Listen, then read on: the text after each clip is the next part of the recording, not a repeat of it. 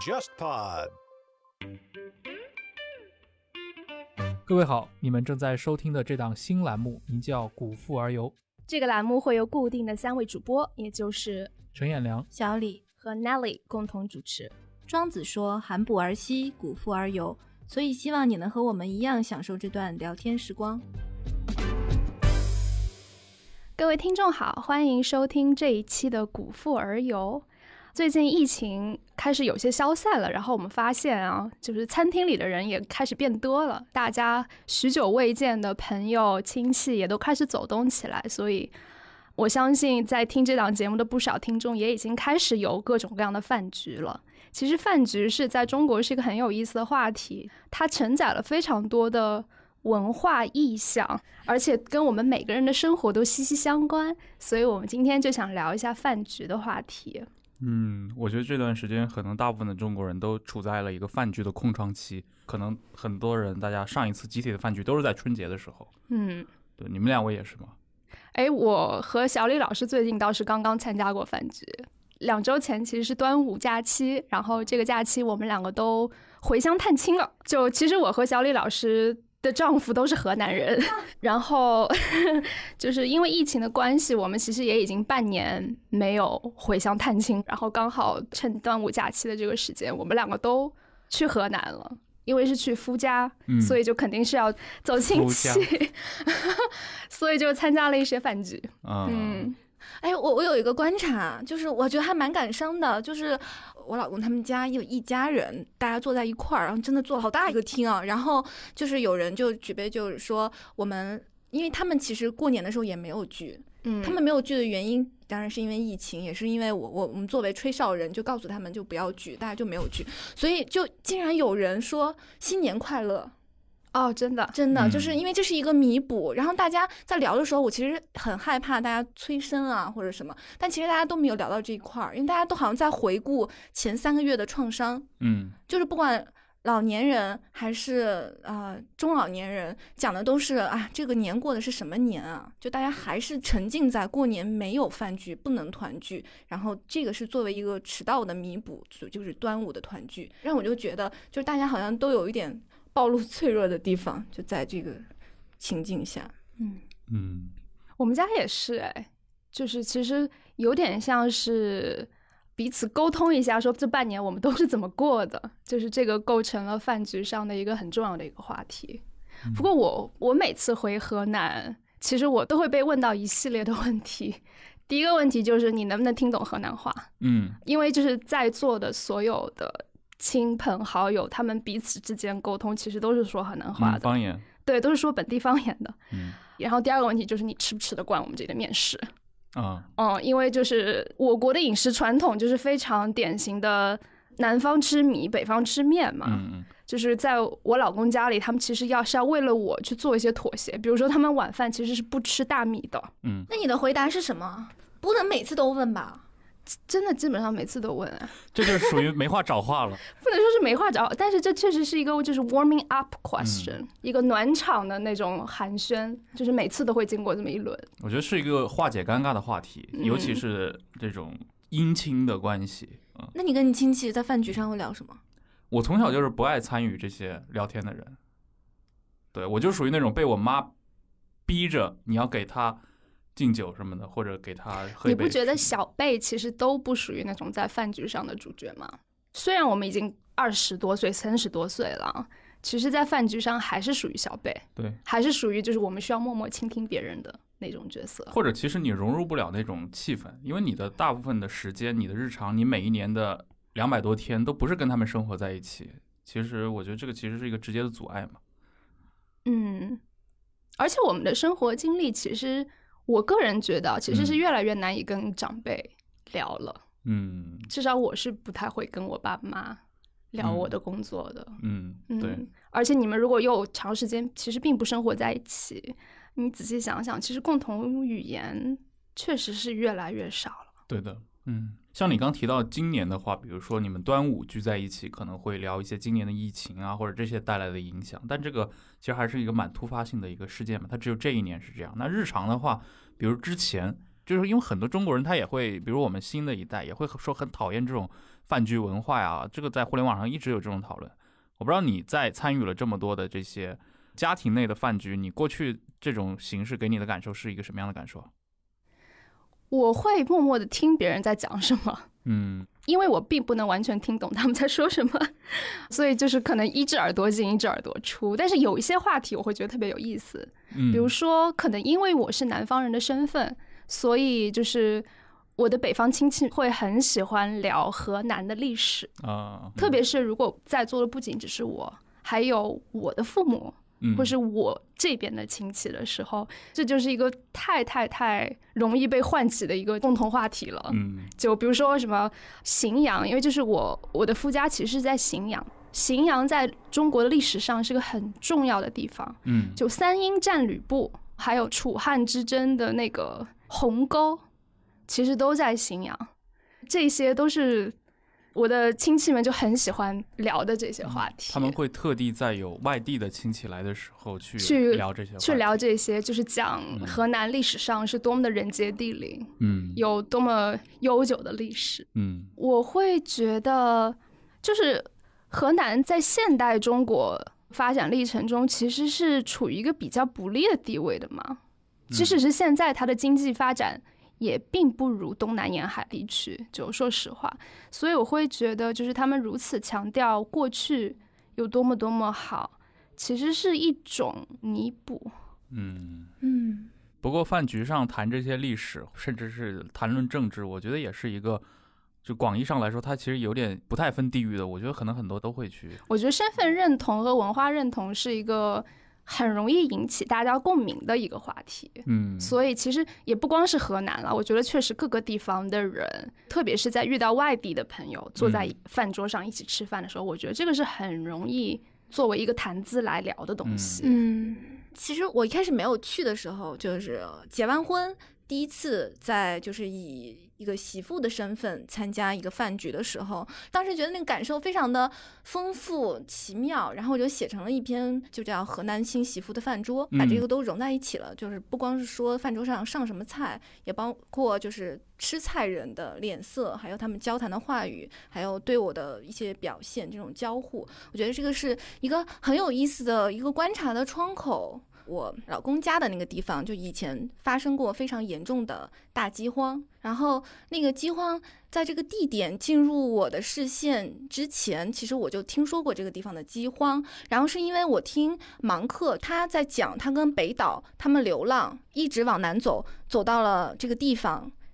他们没有钱了，然后想要去出去要饭，但是发现了非常荒谬的情况，就是街上要饭的人非常多，就是他说我都不知道是我要要饭呢，还是我要给人家饭呢。嗯就是通过芒克的讲述，他和北岛的这段回忆，让我对这个地方有了第一次的感觉。它其实是一个在诗人的回忆中一个非常文学的一个饥荒的印象。嗯然后我就对这个事情有了印象。到了那个地点以后，我婆婆在做饭，大舅也会来做饭，然后我就会有些旁敲侧击的问他们对那个时间有没有印象。嗯但是我婆婆是其实是没有印象的，但是她就长得很瘦小。嗯嗯然后我在问她这个事情的时候，她说她是可能是胎里带的不足，嗯然后她说她的大哥就是我们家的大舅，她说大舅就是幼儿园的时候馒头不吃带给二舅，然后就很有意思。大舅真的是一个很瘦很高的人，二舅就是个面色红润。胖乎乎的中老年男子，嗯，然后我就觉得，虽然是很遥远的饥荒的记忆，确实塑造了每个人的命运和形象。嗯就是他是追溯过去，他是这么看的，但是在现实中我也得到了印证。就比如说大舅在幼儿园不吃馒头带给二舅这种非常私人的关于饥荒的记忆，然后在今天竟然还是能看到一个延续，嗯我就觉得非常的奇妙。因为就是我们在饭桌上吃饭，就是我们有非常丰富的菜谱，到饭店也是那种非常豪华的那种饭店，但是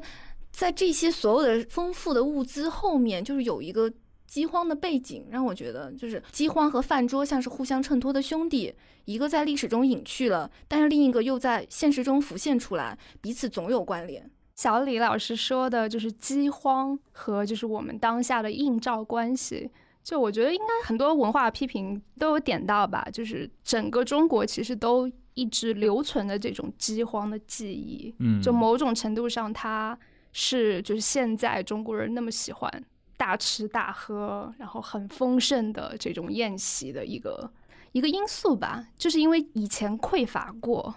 所以在改革开放之后，就物质发展非常迅速，然后我们已经再也不会为饥饿发愁的时候，我们会开始大吃大喝、大鱼大肉。对，这个是有一个嗯因素，这个是有一个因素在的。但是我是想强调的是，因为河南其实也发生过非常严重的饥荒，我是想说，这个应该是一个你们团聚的一个背景，是的，就是一个非常 荒凉，但是它存在的一个跟我们现实有关的一个声音。嗯，我可以说一个最近我一个朋友的故事，他在那个上汽旗下的某一个美国的汽车品牌里面，他今年的话有一个调动，他可能就负责河南地区的一个经销商对接。然后我前段时间我们就聊天，我问他你日常干什么？他说日常就是在吃饭，因为经销商吃饭嘛。我觉得这可能他的一个功利的目的性，可能比那种一般的家庭聚餐要更浓厚一点，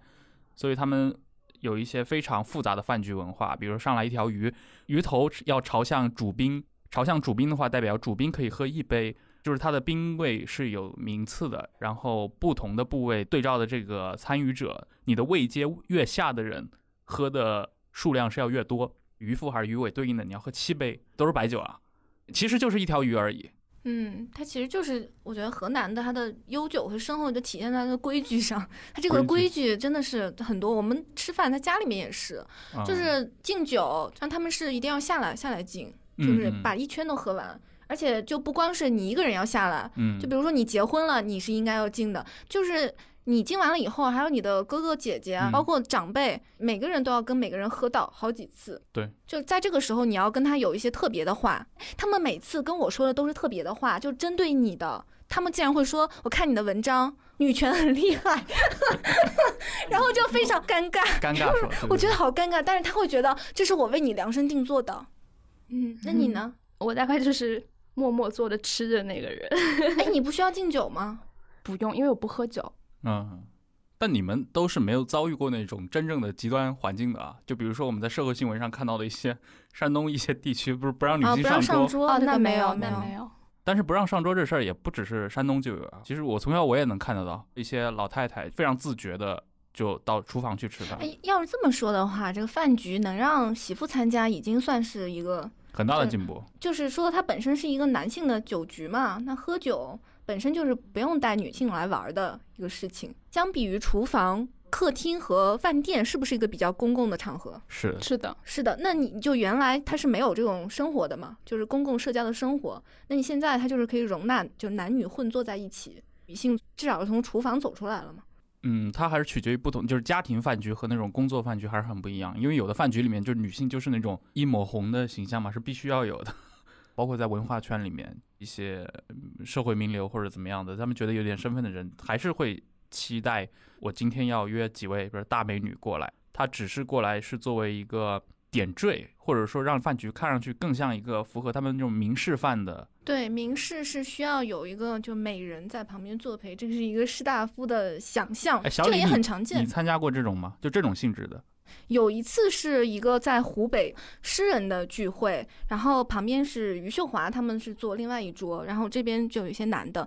就是他们也是会不停的说，那我们就敬酒啊什么，就有一个人就说来敬美女，就是你是没有名字的，嗯他是不在乎你是不是一个知识女性，他就说敬美女。这样两三轮以后，然后我就不高兴了，我说就不要叫美女，我是有名字的。嗯，然后他说你确实美啊，然后我说你也不错，这个我觉得是挺常见的。就而且当你跟他说你有名字的时候，他依然会这么定义你，对嗯他认为你就是来这边给我们助兴的美女。嗯，对，但如果我说你长得也不错，他明显就会觉得他受到了冒犯。嗯对，因为他认为他是一个知识分子吧。嗯后来有一点闹翻了，就是跟那个组局的人，我就跟他说，就是以后再也不要找我，然后也跟他就没联系，他道歉道了半天，然后后来就是差不多是这样，就是那个时候是我就意识到，最好要谨慎的参与这样的饭局。嗯。我就想到那个阿利霍赫希尔德，他在那本《心灵的诊室》里面有讲情感劳动这个概念，然后他提出来一个我觉得很重要的观点，就是情感劳动其实是分性别的，它意味着就是处于弱势地位的人，嗯，你需要付出更多的情感劳动，就你需要为处于优势地位的人照顾他的情绪。嗯。但是上位者是不必要回应你的，他不需要去考虑你的感受的。但是作为下位者，你就需要去考虑他的感受。嗯而且我会觉得，就是中年男性吧，就是他们喜欢叫一些年轻的女性来作为一个饭局上的点缀，其实有一种就是利用他们来做嗯情感劳动的哎，这样子的一个因对对对对，因是这样素在，就是像是一个社交润滑剂。对对对就你，提到这个事儿，就前几年不是很有名的那个，当时《芳华》刚刚上映之后，啊冯小刚，冯小刚在家里嗯宴请了，包括像葛优啊、陈道明都在嘛，然后一圈人，里面也有很多女性，有一些比如说年纪长一点的。然后那次可能因为苗苗她是受冯小刚提携的，她也参与了。然后冯小刚在中间就会说：“我们让苗苗来给我们跳一个曲子，舞，对，嗯好不好？”那大家包包括葛优就起哄嘛，就说好。然后陈道明跳出来就说不好，或对啊就不要这么干了。但那段时间就是舆论也是一直在讨论这个事情啊，所以本质上来说，其实饭局是一个权力的展演。这肯定的呀。嗯那你说社会哪个场合不是？但饭局尤其是饭局尤其是它是一个会被特地安排出来的，因为我觉得很多中国人他至少在传统上，他很多还是不太相信机制，或者不太相信规矩本身，大家还是相信一些更私人的关系。哪怕你在一个权责非常清晰的一个国有的体制里面，但是你这种上下属乃乃至同级之间，或者一些老领导和老下属之间的这种私人的交往，大家还是很重视的。假设你要在这套机制里面，你想有所作为，你想跟这些权力的分配者们保持一个关系，那其实饭局就是个很重要的场合嘛。嗯，我觉得饭局是就是对社会等级制表现的最明显的一个场合。就这个等级制可能是男人对女人，或是你的上级对下级，甚至是老年人对年轻人。就比如说在家庭里，舌尖中国》里面，我记得有一集，他是说做完饭，然后爷爷一定要坐在最对门的那个位置，然后怎么怎么分配。其实你吃的是食物吗？嗯你吃的不是食物，你吃的是那个家庭秩序复辟的那个感受。就是是这样子。为什么做饭的是爷爷吗？不是呀，那就是借助饭桌，我觉得这是一个饭桌的家庭秩序复辟。对，就像你刚才说的，它是一个把那个秩序给演出来了，但是其实那是一个过去的东西，嗯它是来确认了这个东西。嗯所以如果是你是一个年轻人，你是个女性，你是权力的下位者，那你就是会不高兴，因为你无路可走。饭局就是在确认你无路可走。一个人类学家叫玛格丽特·道格拉斯，他就是把这个饭局跟你人生的历程就挂钩了。其实也也是我们嗯能观察到的，比如说你结婚有一场饭就宴会，然后生小孩儿是有一个宴会，就是它是一个一个节点。他说人的一生就是像一套用餐过程，表达并确认了家庭内部及家庭关系，从摇篮到坟墓，记录和庆贺着社会历史的重要转折点。每顿饭都是这段叙述的单词和音节。饮食是一种结构化了的语言，每顿饭都有周期和戏剧色彩。就是如果你的人生是一篇文章的话，它饭局就是其中的那个节点和单词，嗯，它是把你的人生给结构起来了。我觉得在文学里最明显就是这样。就之前就跟金宇澄老啊师聊，他就是有一个观点，因为他自己的很多故事是通过饭局来收集到的。对。然后他就说，他觉得人生就是聚散离合的饭局，他的人嗯生就是由饭局来组成的。这个跟我们刚刚说的人类学家的观点其实是一样的。是呀、金宇澄他父亲是做地下工作的嘛，潘汉年以前那个情报小组的成员，我相信他们过去在旧上海的时候搜集各种情报工作，他们获取这些情报就是通过男性就是通过饭局嘛，然后女性打麻将。色戒那个李安拍《色戒》里面几个太太的那种交锋，不就是通过麻将来展现嘛？就是男性的饭局和女性的这个麻将局，我觉得都是在流行文化里面，它会有很明显的这么一个意象的作用。哎，不过刚才小李老师提到的那位人类学家那个观点，我觉得挺有道理的。而且就是你仔细想一想，其实饭局其实是跟节庆也有关系。然后节庆其实从人类学的角度去看，它其实是一个人生的例外，就是在某一些节点，人类社会好像暂停了一般。对然后在这个时候，你们是可以抛弃掉一些平时的一些工作的状态，或者一些日常生活的一些形态，你们是可以全情的投入到一个狂欢中的。然后这些狂欢对人类社会的运行其实是很重要的，因为它是嗯压力的疏解口。对，在这种庆祝和狂欢当中，就是一个社会中的人开始得到某种程度上的某种休息。就这种需求肯定是在所有的文化里面都存在我觉。得这个狂欢它可能有点大，就是我们可能人生就切割成小小的狂欢，嗯，就是一个一个的这种小的 celebration。嗯，就像我们前几期聊到，像《乱世佳人》里面，不就是上来就是一场非常大的舞会嘛？那场舞会其实就是那个镇子附近的这些庄园主们，他们其实就是定期会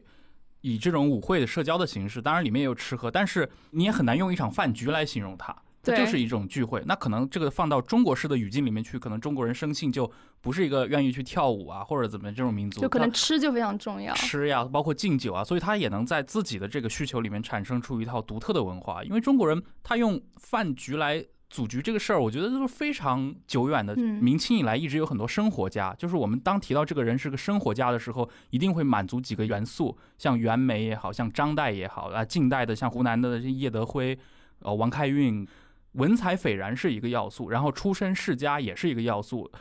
然后就是他得热爱美食。我觉得这几个要素都构成了一场传统的中国式的饭局，就是认为那种谈笑有鸿儒，往来无白丁的这种气氛。首先，你文采斐然，它才能够跟很多文艺联系在一起。光是饭局还不够，你最好能产生伟大的作品，你能产生《兰亭集序》，产生《滕王阁序》，那都是从宴会中诞生出来的。那退而求其次，你今天的人可能很多名高于实的人，他产生不了，就没法通过饭局来当场作赋，产生伟大文艺作品。那最好跟这个人本身是个文化名人本身挂钩。比如说这场饭局就是一场一些作家们，我印象中很深，当年是说谁回中国呀？可能是一个纽约的某个文化大佬啊。反正当时我看过一篇稿子，还是一个非常就是一线的媒体写的。当时就说这位老作家在海外迁延几十年，重新回到祖国的时候，当时有一场饭局，什么王安忆下厨做菜，谁谁谁，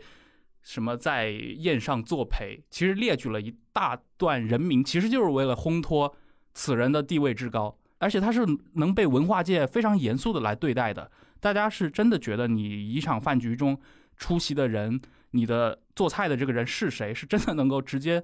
决定这场宴会在整个这个圈子里面的一个地位和意义的。我觉得这个是一些很具体的表现嘛。我是觉得，就是中国自古以来作为一个农业社会啊，就是饮食这个东西，它是深深的镌刻在我们中国人的文化基因里面。你想想，古代帝王的那个象征鼎，它是什么？它其实是煮肉的对一个锅子嘛。你如果有九只鼎，你就是帝王。我觉得这就是一个再明显不过的一个标志了。汉代有个著名的大臣主父偃，主父偃说过一句特别著名的话，就是今天看出来就特别射达。他说：“大丈夫生不无鼎食，死即无鼎烹。”他就是说，一个人一生，你要么就是列无鼎而食，就是出人头地嘛；你要么就是我被鼎给煮了。这就是一个西汉的时代的那个人的人生心态，就很多人都是这样子。就是你说的嘛，他其实暗指权力，暗指一个人的社会地位的攀升，他就是直接用鼎来做对标。不过说回到很多士大夫好像也是美食家，就你们不觉得，其实美食从古至今对中国人来说都是一种逃离现实的一个出口吗？嗯，我觉得可能在一些市末世或者这种你说苏东坡吧，嗯，苏东坡就是一个最明显的例子啊。他会仕途不顺，然后对不停的被贬谪，然后就是不停的去开发他的食谱。袁袁枚也是呀。对啊你看袁枚他作为一个移民，包括像张岱，他们为什么后半生把大量的心思转移到了这种游乐、呃饮食上去，写这种食单？包括其实我觉得吴敬梓也是一样的。好像是张爱玲自己说过，自己家那个奶奶特别喜欢看《儒林外史》，就是喜欢看里面吴敬梓写吃喝的那部分。嗯，吴敬梓嗯写的非常好，对，因为他不是说弄了很多你完全做不到的事情。我觉得《红楼梦》都得夸张了，就是那个我觉得《红楼梦》很多菜就是编的吧，且想那个，就是感觉完全无法实现的。但分子料理。吴敬梓写的呃茶干啊。嗯，这些让人觉得，嗯，感觉烧饼啊，就觉得安徽菜很好吃，就看起来很亲切。这个确实是，而且我确实觉得吴敬梓写的这些文字透露出来的这种食物的味道是很直观的。哎，就是你说这个食物这个事儿，它确实能反映出这个作家，你刚刚说的吴敬梓不是安徽吗？嗯然后到金陵，其实能反映出他的出身和他的饮食习惯，还有他交往的这群人的习惯。那其实也有人，我看他是分析《西游记》，说那《西游记》里面他吃食的习惯，嗯嗯，其实都是小片地方的习惯，就是他根本就不是说到了天竺就吃天竺菜，他他还是吃茶干，吃吃炒青菜，就是还是这些，我就觉得这就是很有意思。因为即使他的想象再过飞跃，就是再不寻常，但是他在吃食这方面，他确实是想象不到有什么就是脱离出他的。平常吃的这些，他就按照他平常觉得这个好吃，就这么嗯写了。这李天飞写的，李天飞有那个译《西游记》对对对因为其实不知道《西游记》的作者是谁，嗯对，然后就是通过这个来看，来缩小范围。哦，嗯很有趣啊！你可以用文学作品来进行实物考古。嗯。但这方面的话，我不知道你会怎么看，就是因为中国的写实物本身也是一个非常大的文学流派嘛，无论是在小说里面，还是在一些散文里面，就是我们会发现，有的人写的食物就非常的有生活的气息，或者这个食物本身散发味道的；有的人写的食物可能就是呃另一种风格，就可能嗯各自都有自己的读者。比如说像梁实秋也好，或者像就是民国那一代周作人他们写的很多食物，更多的切中的是那个典故这块，写典故是一个流派，对对对。但是另一些人可能像汪曾祺他们写的就是一个，但他们也不是真的在写实物啊，但是他们写的都是很家常的东西，他们是透过这个写自己的一些人生感悟或者家乡这块。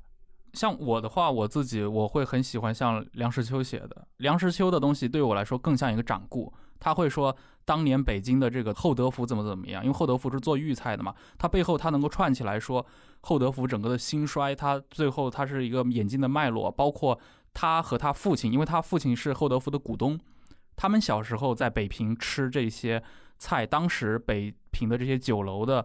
整个的规矩是怎么样子的？比如说你要叫外食，那会儿就有外卖了，他们是把菜装在盒子里面送到各个家里面去。他说过一个很有意思的事儿，说自己在东兴楼还是在厚德福吃饭，他把筷子拿起来敲碗。这个事情嗯直到今天也是很多家长就会批评小孩嘛，就不能这么做，没规矩。然后他说他有一次在那吃饭的时候就拿筷子来敲碗，然后他父亲就立刻制止，说你这个行为在这个饭店里面，店家会认为你是食客不满了，不满了之后，这个小二是要卷铺盖走人的。然后他就说，小二是真的会卷铺盖的，这就变成一种仪式了。如果客人敲了碗之后，然后小二会突然的从门帘后出来，然后拿着一个铺盖，而且从你面前飞快的跑出去。然后他又跟那个梁实秋说，其实他不是真的走，他就表演一下，他一会儿就会从后门里面重新回来。我觉得就是梁实秋带给我的这个阅读的一个快感，更多是基于这些细节方面，他跟菜本身是没关系的。嗯，我也认为他写的那些东西，就是那些食物，其实对我没有吸引力。对，这就是一个区别。其实周作人他可能就做了一个区分，他又说，自来既风物者大都止于形描写形状，差不多是普路一类，不大注意社会生活。嗯，就是他是分了一些注意社会生活的和一些就是纯记录食物的，就是类似于谱录一样的文字。他自己是会关注食物背后的社会生活。周作人一茶食不是很有名吗？他就是在议论说北京的茶食跟南方的茶食有什么不同。他其实是说到了，是因为北方的都是一些官礼茶点，嗯然后南方的是家湖细点，就是是因为北方的政治情况和南方不一样，所以会有这样的差别。他是把这个社会背景情况给带进去了。所以说，周作人在写一些吃的的时候，你会觉得就没有那么的吸引人，就是嗯你会觉得还有点苦涩，因为他的。书写的目的不是为了勾起你的食欲，它不是来告诉你这个菜怎么做、怎么好吃。那像是汪曾祺，我觉得就很有意思，他写的东西就跟周泽不太一样，他就是是有一点就是挑起我的食欲。我看他写那个云南过桥米线，嗯然后我当时就很想吃过桥米线。汽锅鸡，对，汽锅鸡，他是为什么他可以写到这么好？我觉得也是因为他没有纯然去描写口感，他是去说云南过桥米线的表面不是有一层油吗？嗯然后那一层油的在，所以你是不知道这个汤是有多烫的。他就讲了一个故事，说有一个司机他不知道，他就把它喝了，然后他就烫死了。他就是说了这么一个故事，那你就知道过桥米线是怎么回事儿了。然后他就说，那有些人他们不吃辣，到了成都到处就说不要加辣，不要加辣。到了一个汤团店也说不要加辣，然后人家说我们本来就没有辣。这个也是就是通过这样的情节让你去记住了这些，而不是说光去说这个食物是怎么样的做的人，嗯因为我也看了很多陆耀东、唐鲁孙，然后我有的时候会觉得大家写的就区别不是特别大，反正在我印象中就比较模糊，但是嗯我。鲜明的就是周作人和王能奇，还有梁实秋。嗯梁实秋其实也是注意背后的社会生活。我记得他写豆汁儿，豆汁儿就是一个没有门槛的食物。他就说他写豆汁儿，他是说怎么好吃呢？这个食物好吃到能让这个深宅大院里面的公子，就是他们不会出来吃，他们会把豆汁叫回家吃。对。就是这个东西，它不是因为他这些人是贵族高贵，他们就不喜欢这种平民的口味有一些奇怪的食物，他们还是会喜欢这个东西。那那这个就很可贵了。这个食物它超越了阶级，它让所有人都喜欢，它就是用这个方法来告诉你，对它那个有多好吃有。多好吃。就所以那你就记住啦，嗯这个就就很鲜明啊，你就不用说豆汁儿，对豆汁儿就是一个北平城里的可口可乐嘛，总统也能喝，乞丐也能喝。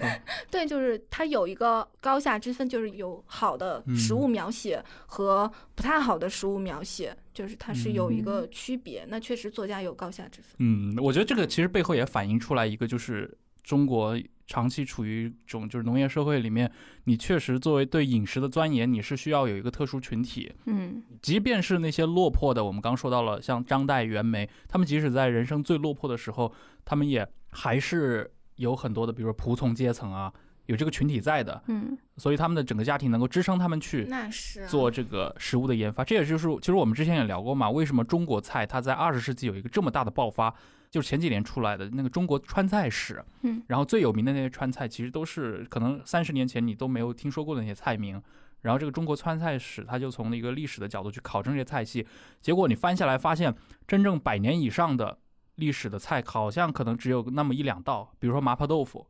除此以外的很多川菜都是在近九十年的时间被发明出来的，它背后就依托了一个，就是你的一种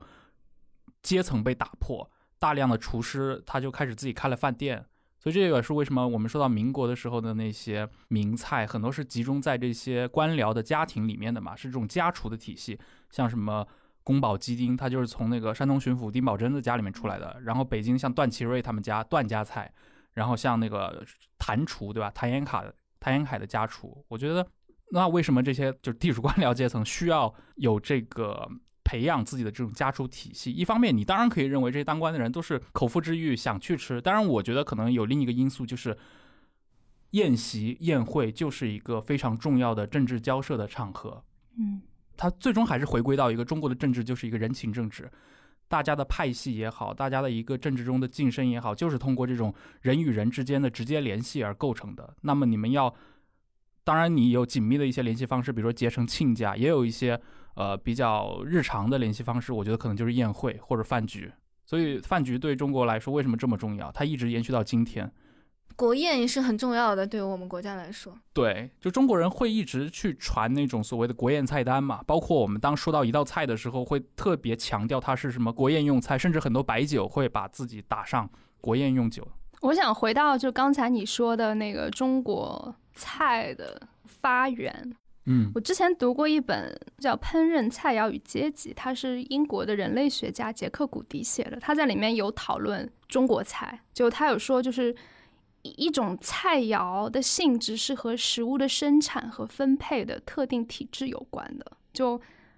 他有论证说，就中国菜它会出现，其实有几个先决的条件。就首先就是你可以获得很多种原料和很多种菜谱，一些很重要的菜肴可能是先在一些大城市出现的，然后随着就是菜谱的流传，就可以流传到各个地方。然后呢，就菜肴是需要有就写美食评论的人，也需要有敢冒险的时刻，还要需要有一种就是将食物的吃东西的快乐放在首位的这种享乐主义的态度。最后一点，我觉得是非常重要的一点，也是我们很容易忽视的一点，就是它需要有农业和商业的发展。比如说，在宋代，越南水稻的新品种引入，就占城稻，嗯它引入中原地区，然后就使每一年里面可以进行两次轮作，所以你的食物生产的这个效率就提高了，那你就会有更多的剩余的粮食，你就可以去做一些其他的东西，比如说去酿酒，对吧？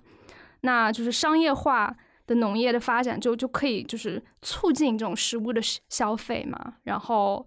让一些食物的普及，可以从就是贵族阶层渐渐的就普通民众也可以享受了，比如说茶叶或是糖，他会认为就是这些是中国菜形成的这么一个条件。杰克古迪他这个书的有一个重要观点，是不是就是说食物的分享体现出社会内部的等级和权利？他举出了杭州的例子，说在杭州有一些富人光临的茶馆，和有一些专门是底层碰面的地方，就是他们吃的东西是不一样的。富人频繁光临的茶楼，装潢装潢奢华；其他茶楼在顶楼还有歌女表演，就是说富人光临的是比较清雅的，然后那些就是比较混乱的。然后说不同的茶肆的饮品和菜单也是不同的，一些只是供应饼和饮品，更粗俗的一些只是混乱而现成的避难所，还有一些就是纯粹是底层碰面的地方，没有与饮品一道供应任何东西，嗯除了豆腐汤、牡蛎但是这个就是有一个，在中国传统的这一套饮食欣赏体系里面，其实你提到的这种底层消费的那一套，其实是一般是不被归纳进来的。嗯这个我可以举一个例子，就是八十年代 NHK 来中国拍过一系列的那个叫就叫中国的饮食系列纪录片，他们第一集是应该是就是北京菜，然后第二集是上海菜，然后是广东菜，里面的所有菜我可以这么说，就是全是大菜。他们的北京菜研究是什么料理呢？就是燕窝、鱼翅，然后熊掌，然后有很多极尽复杂的这种，就摆盘也非常好看，跟今天我们看到的那种日常，哪怕在一些高级餐厅吃到中国菜都非常不一样了，甚至很多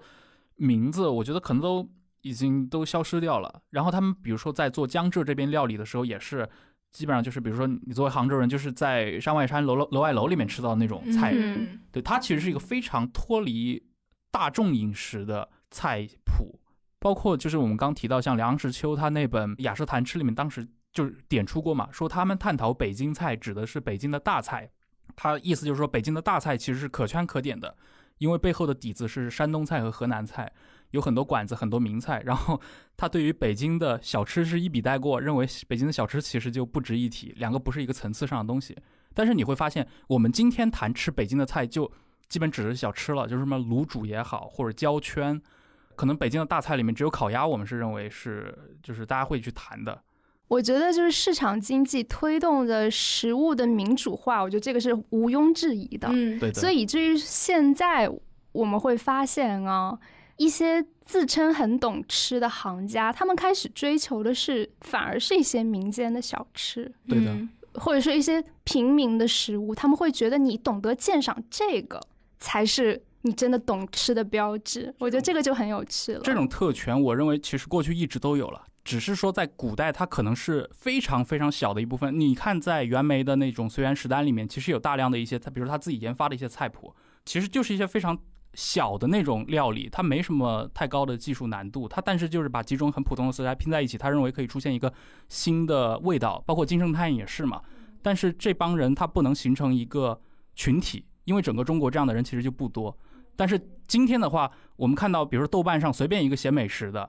或者在社交网络任何一个美食 UP 主都会给你推荐一些他认为独有的、比那些高级馆子要好得多的街边料理。这是商品经济带来的这个结果嘛？就是有大量的人可以去接收这一套信息。对的，我觉得一些很重要的美食纪录片的推动，我觉得也蛮重要的。嗯比如说，举一个例子，就是《舌尖上的中国》，他提到了杭州的一家面馆，叫菊英面馆。嗯，这家面馆现在在杭州几乎可以说成了一个都市传说，就是因为它其实是一个很小的店铺，之前也完全没有名气，因为它不算是就是杭州那种传统面馆，像葵园馆这种，它完全不是，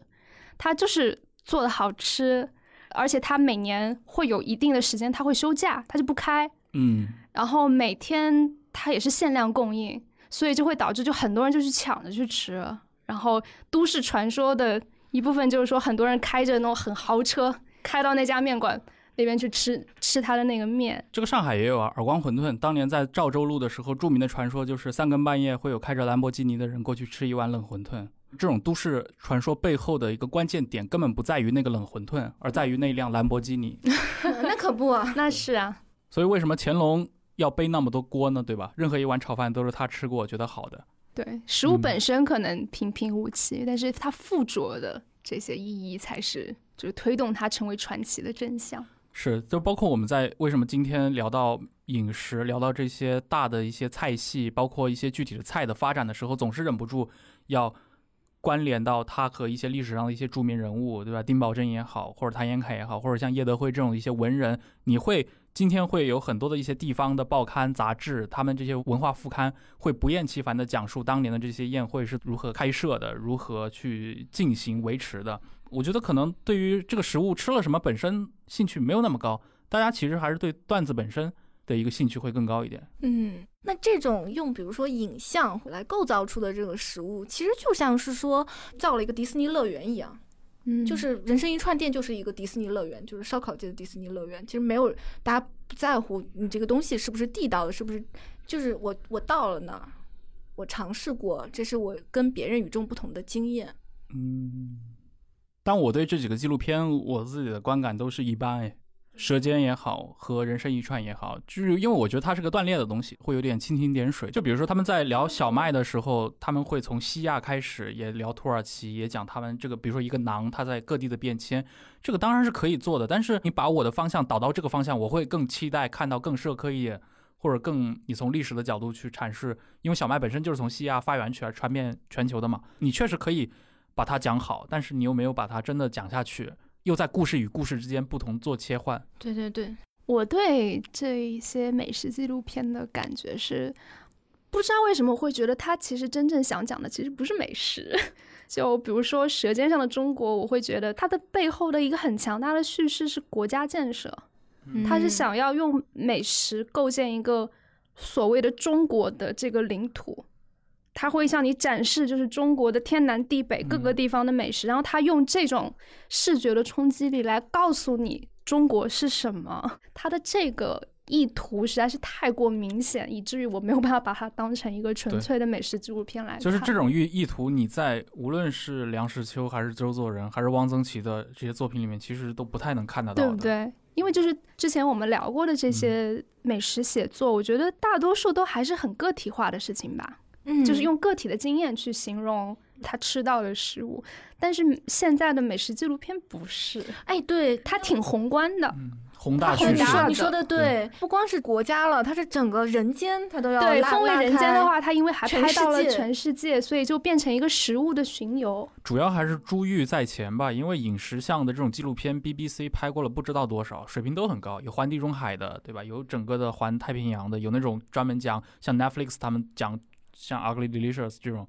我觉得因为高水平的这种纪录片真的太多了。如果你真的是爱好这块的话，其实你可以看到很多很好的作品。那么对比之下，陈小青拍的这些东西可能就会有一个审美上的一个疲劳的问题，尤其当他重复了几季之后。话怎么能不讲喝酒呢？嗯喝什么酒是个还蛮关键的问题。嗯嗯，两位没有发现，就是白酒成了中国的饭局上的一个通用社交货币。这个我觉得我从小就觉得应该是这样。嗯，就我们家属于比较能喝的，包括像我爸以前是做那个就是一个很中国特色的职位啊，叫办公室主任。这个职位就是 吃吃喝喝的一个职位，所以喝白酒这个事情，无论是在私人的场合里面，还是在一些工作的社交里面，都是一个必不可少的事情。嗯我很多年前也一直有这个误区，我误以为就是对于烈酒的一个审美，包括你的一个就是享受它的标准，就是你的酒量。所以当大家说这个人能不能喝，或者他对白酒的理解有多深的时候，往往是跟他的酒量套在一起的。就是我直到很久很久以后才发现，这其实是一个很低级的较量的方式。没有人说我喜欢喝可乐，或者我对咖啡的理解很深，是因为我一次可以喝十杯。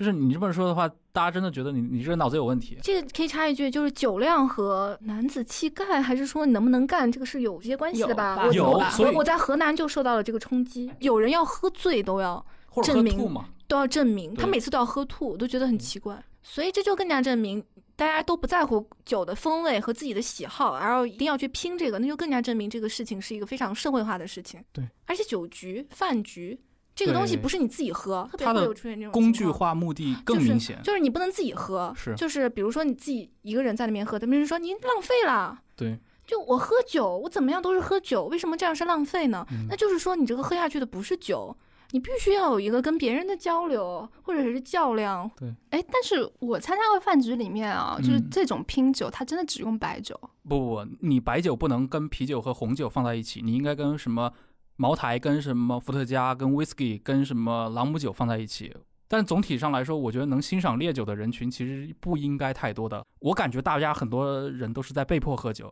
就真正能够欣赏它的人肯定是有的，但是比例没有这么高。就他们也会分香型的呀。当然有了啊四大香型，但是我告诉你，四大香型是一个一九七九年才出现的东西，是个被发明的东西。很多人以为什么中国的这是白酒的什么酱香型、清香型、米香型，这种四大香型有很古老的历史，其实没有的。而且它的背后的规则的制定是一个非常不明确的，它不是一个可以量化的东西，被发明的传统。这个很有意思。是被发明的传统。我觉得白酒就是一个典型的被发明的历史。首先就是普遍上还是认为中国的蒸馏酒真正的出现一个很多人在消费，还是从元代开始的。嗯因为蒙古帝国嘛，它大量在中国运用这种色目人，就是因为波斯的蒸馏技术是当时非常重要的。他们传入到中国之后，其实在中国的一些部分地区，尤其在中国的下层里面，其实就开始了这种流行。但是始终啊，我看到的很多这种资料，包括一直到清代的资料，社会的中上层，包括中国大部分地区的人消费还是以黄酒为主嘛。嗯因为当时的北京周围也有黄酒产地，可能现在都变得更少了。传统上的话，在二十世纪之前，中国的一个白酒消费，它还是一个非常地域化的。它首先集中在一个西南地区，那中国的一些西南的一些省份，他们可能有一些气候的原因嘛，可能也伴随着一种河道的运输，它有这样的一些劳工阶层。我们知道，这个四川所谓的这种袍哥会党和那种早期的这种工人群体，就是有密切的关系的。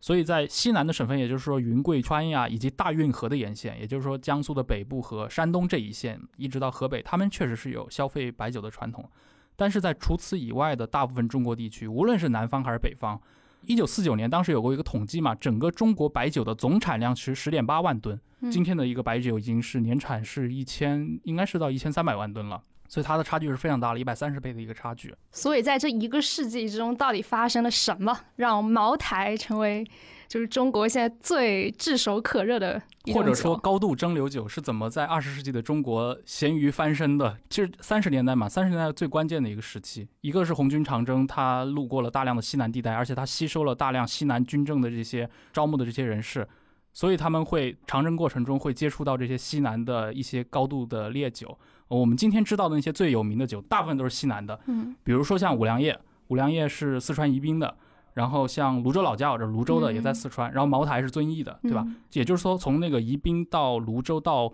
遵义，其实有一个所谓的中国白酒金三角这么一个地带。但是你回到三十年代，虽然白酒是一个非常小众的消费品，但其实，在三十年代中国的白酒，就也有很多人听说过，它有一个消费群体。当时所谓的四大白酒跟今天很不一样，当时茅台已经很有名了。有茅台，他也参与过像巴拿马的金奖，但是比它更有名的其实是汾酒，然后像陕西的像西凤，还有像杜康。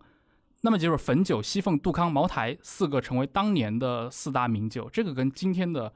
格局是很不一样的。今天你说到的中国的名酒，那全是西南的这些酒款，对吧？官场的这些饭局上最受欢迎的可能是五粮液，然后公认逼格最高的是茅台。嗯整个的过程其实跟政治就是强相关在一起。周恩来后来在跟尼克松见面的时候提到过，说我们当年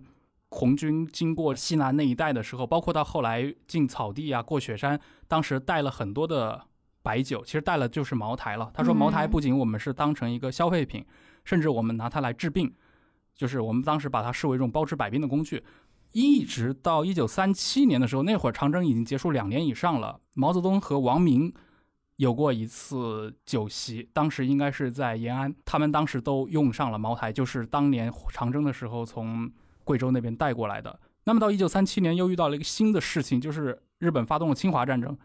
南京国民政府这边的大量的要员开始搬迁到陪都的重庆，因为一直到一九九八年之前，重庆就是四川的一个城市，所以其实国府这边也有大量的人员、高层官僚开始接触到了中国的这种白酒啊、蒸馏酒。所以你可以看到，后来他们去到台湾之后，他们对白酒也很欣赏的。所以台湾有很著名的金门高粱酒嘛，嗯所以它背后有这么一套跟权力直接作用，而且应该是周恩来本人是特别喜欢茅台的。关于周恩来和茅台之间有很多故事，像那个傅抱石在人民大会堂二楼的前厅画那个“江山如此多娇”，当时最著名的一个故事就是周恩来让人每天送他一瓶茅台。嗯，因为傅抱石就是一个嗜酒如命的人，而且我们后来看到大量的影像资料，无论是他在和尼克松也好，跟基辛格也好，还有像跟田中角荣在一起的时候，的这些宴会中，茅台都大量的出现。所以我认为茅台后来跟中国男性心中的这个权力嗯，绑定在一起，这是一个很自然而然的事情。因为国家领袖在为此背书嘛，可能那会儿因为他不是在一个商业社会里面，他没这个意识。非常有意思，就是茅台的地位其实是因为他得到了统治阶层的背书嗯加持。加持成，然后所以它既有了政治资本，也有了文化资本。对我觉得权力就是在一层一层往下复制的，嗯，大家都在模仿。对，因为就是社会的潮流，它其实就是它的传播方向就是这样子的，就它是自上往下的。对，就当精英阶层喜欢什么的时候，整个社会都会朝这个方向看齐嘛。所以白酒文化是一个特别男性化，甚至可以说就是一个浸透了父权的这么一种消费文化。它在所有的消费品里面是最极致的。你去看嗯所有的白酒广告，全部都是第一男明星，其次这个男明星一定是演过帝王的，无论是陈宝国还是陈道明，我们看到最常见的形象就是他们可能身着一个中山装，然后嗯，举着一个白酒的酒杯。当然，白酒广告里面会出现女性，但是白酒广告中的女性大部分是属于劝酒的角色，或者只是一个拖着杯子的角色。对啊，对啊，那个梦之蓝不也就是一个女的，女性的就是一个婀娜的背影。对，那个女的就是酒瓶啊，就是非常有曲线的，是一个女性的背影。所以你说的这就吻合了你说的嗯白酒文化是一个男性的文化，是个男性的文化女性在里面就是一个侍坐，然后捧杯劝酒的呃角色。对对对，就是不要贪杯啊，就是这么一个。我突然想起来，就是我参加的饭局里面，其实他们不会要求在座的女性喝白酒的，对，嗯，就是女性是能够得到赦免权的。因为他不要求你来跟男的拼这个。对，这个文化本来就是 exclusive，就是不邀请女性嗯来嗯，进入的。我是觉得回到我们刚才讲的这些，就是人情啊，然后饭局啊，就是真的就是你只有处于下位的这个位置，就弱势的这个位置，你才会对这些权力展演呐、这种权力结构啊，会有更加敏锐的认知。我昨天在读那本简奥斯汀的《谋略》，嗯他是 一个加州大学洛杉矶分校的政治学教授写的，嗯他是分析简奥斯汀的那六本小说，然后分析那里面的人物是怎么样用 game theory，他是用博弈论来读简奥斯汀。哦，他的那个核心概念，我觉得是有趣的。就是我们现在讲到博弈论，我们更多的是把它放在比如说大国外交的这个情境下去讨论的，比如说美苏争霸什么的。但是他会觉得是博弈论的本质是说一个人通过考虑他人的反应来选择自己采取怎样的行动。而且他会觉得，就是博弈论其实是一种弱者的武器，嗯是一种太对了。弱者争取自己的生存空间的一种工具，因为只有弱者才需要去察言观色。察言观色，然后嗯在日语里面读空然后读空气嘛。对，然后在这种就是缝隙中，就是嗯。找到自己的这个生存空间。所以我觉得，就是其实这一套你也可以放到就是饭局的这个 context 里面去想，就是只有你处于一个弱势的位置的时候，你才需要去了解这些饭局上的这些规则，嗯你才可能需要 OK，你需要去敬酒，嗯，你需要去跟别人说一些敬酒词。所以我会觉得饭局它之所以能够成立，是因为它长期处在一个这种更固化了的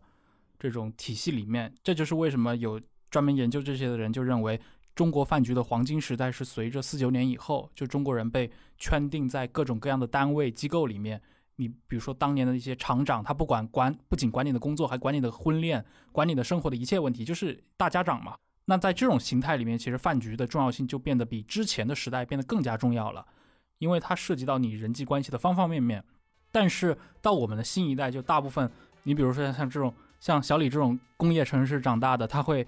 去到一个更加自由生态的这么一个工作环境里面去，他其实不需要被束缚在原来的这种体系里面。那他其实对饭局的这种脱离，其实相对来说就比前一代人更加自由一点。